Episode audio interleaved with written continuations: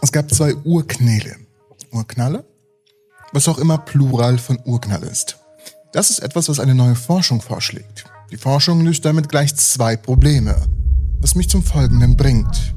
Es gibt zwei Dinge, über die ich gern mit euch sprechen würde. Zwei Probleme in der Physik, die bisher den Wissenschaftlern echt Kopfschmerzen bereitet haben. Zwei kosmologische Rätsel. Die einhergehenden Fragen dazu sind recht simpel.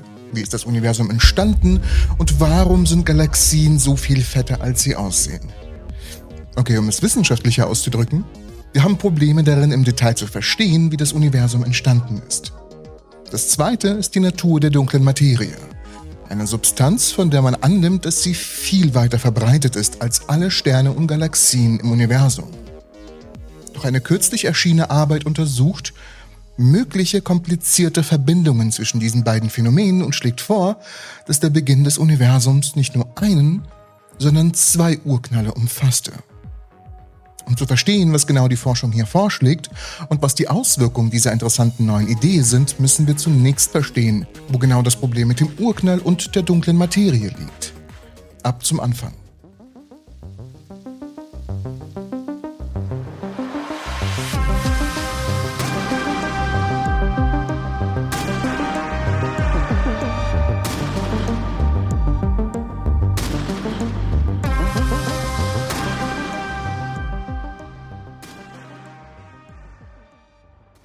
Der anerkannten und unserer besten Theorie von Beginn des Universums haben wir Folgendes entdeckt. In einem winzigen Bruchteil einer Sekunde nach dem Beginn des Universums gab es eine Periode, die als Inflation bezeichnet wird. Während der Inflation dehnte sich das Universum sehr schnell aus, schneller als die Lichtgeschwindigkeit selbst. Die Inflation wurde durch ihre Energieform angetrieben, die als Vakuumenergie bezeichnet wird. Und die Inflation dauerte nur eine sehr kurze Zeit, weit weniger als eine Sekunde, während der sich unser sichtbares Universum von einer Größe kleiner als ein Atom auf etwa eine Größe eines Fußballstadions ausdehnte. Als die Inflation dann irgendwann zu Ende ging, änderte die Energie, die die Expansion antrieb, ihre Form und schuf die Materie, die sich zu dem Universum entwickelte, das wir heute sehen. Damals war es alles natürlich eine heiße Suppe, die Ursuppe, der Moment, in dem das Universum von der Inflation in ein heißes und lichtes Plasma überging, also der Ursuppe, ist der Beginn dessen, was die Wissenschaftler den Urknall nennen. Das ist das Konzept des Urknalls, unserer besten Theorie über die Entstehung des Universums. Doch wie du bemerkt hast, ist das vielleicht nicht genug Information, um Fragen wie, aber wie ist es dazu gekommen und was gab es vorher zu beantworten. Ein weiteres interessantes Phänomen ist die dunkle Materie. Eine vermutete Substanz, die, falls sie existiert, einige beobachtete astronomische Anomalien erklärt. Galaxien bestehen nämlich wie Menschen aus gewöhnlicher Materie. Man nennt diese Materie übrigens die baryonische Materie. Falls du vielleicht bei der nächsten Party mit extra Wissen angeben möchtest, ich bin für dich da. Wir können anhand der Gesetze vorhersagen, wie sich Galaxien bewegen sollten. Wenn Astronomen jedoch in den Himmel schauen, erleben sie einige Überraschungen. Ein Beispiel ist, dass sich Galaxien schneller drehen, als es wir erwarten würden. Normalerweise müssten die Galaxien total auseinanderfliegen. Da ist nämlich wirklich zu wenig Masse drin, damit sie sich in der Form befinden können oder in der Form bleiben können, in der sie sich gerade befinden. Doch es scheint etwas zu geben, was die Galaxien schwerer macht. Etwas Unsichtbares. Das bleibt natürlich nicht nur bei Galaxien. Wir beobachten zum Beispiel bestimmte Galaxiehaufen, die es gar nicht geben dürfte, da sich die einzelnen Galaxien so schnell bewegen, dass sie der Anziehungskraft ihrer Nachbarn entgehen müssten. Und ich weiß, es gibt zwar mehrere mögliche Erklärungen für diese und andere astronomische Rätsel, aber die meisten Wissenschaftler glauben, dass es neben der sichtbaren Materie der Sterne und natürlich den Galaxien eine weitere Form von Materie gibt. Das ist nämlich die sogenannte dunkle Materie.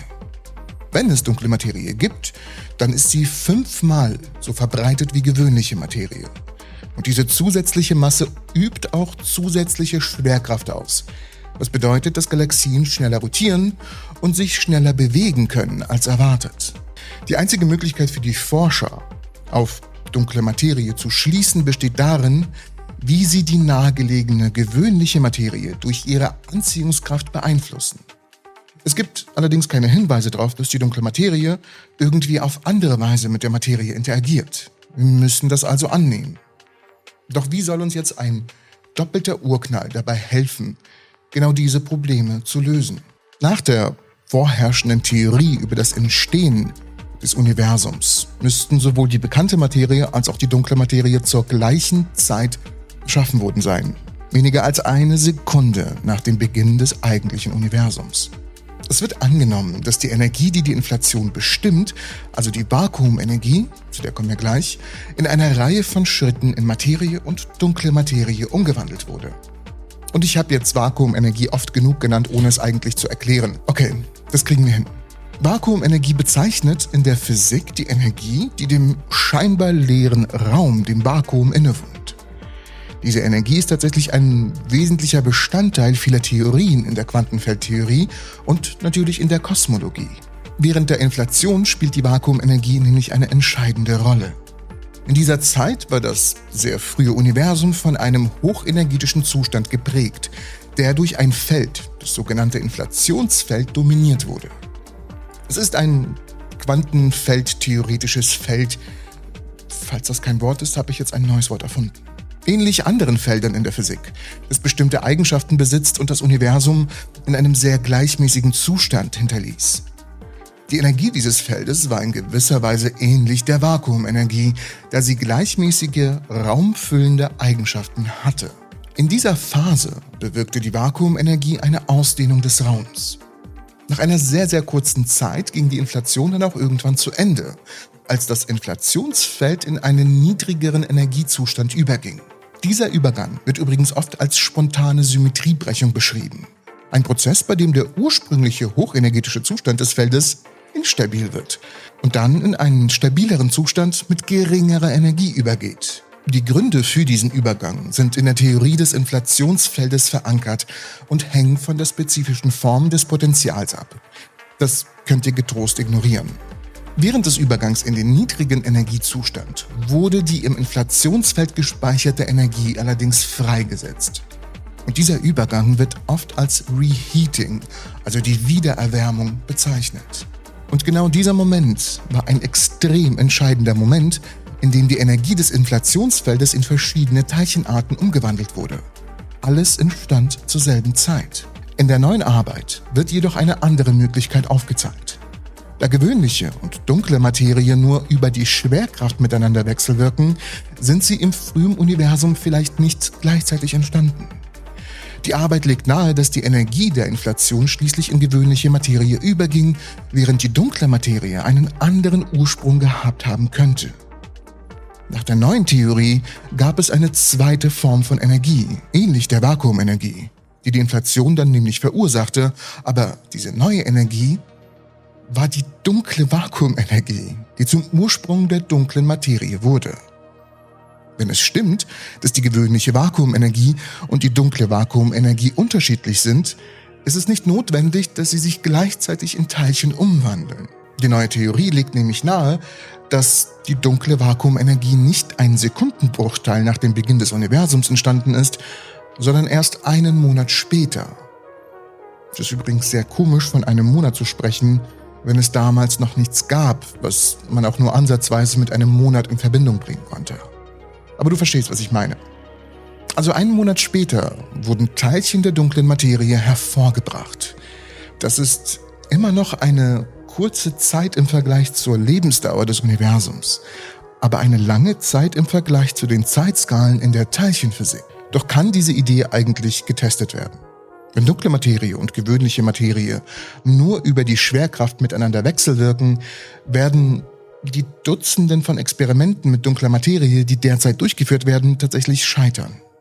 Sie alle setzen voraus, dass die dunkle Materie und die gewöhnliche Materie in irgendeiner Weise über die Schwerkraft hinaus wechselwirken. Wenn jedoch die dunkle Vakuumenergie in dunkle Materieteilchen übergeht, würde diese Energieveränderung die Struktur von Raum und Zeit sehr erschüttern und Gravitationswellen erzeugen, die das Universum erfüllen würden. Zumindest metaphorisch würde dies wie ein Brummen in der Struktur des Raums erscheinen. Und in sehr präzisen Experimenten wurde bereits berichtet, dass ein kosmisches Brummen nachgewiesen wurde. Aber da ist tatsächlich ein wenig Vorsicht geboten. Es gibt mehrere astronomische Phänomene, die ein ähnliches Brummen erzeugen können.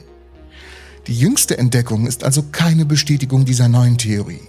Dazu sind tatsächlich mehr Daten und eine weitaus ausgefeiltere Analyse erforderlich. Die Tatsache, dass es Einrichtungen gibt, die die Art von Gravitationswellen nachweisen können, lässt uns jedoch hoffen, dass die Forscher in der Lage sein werden, diese Idee innerhalb weniger Jahre zu bestätigen oder natürlich zu widerlegen.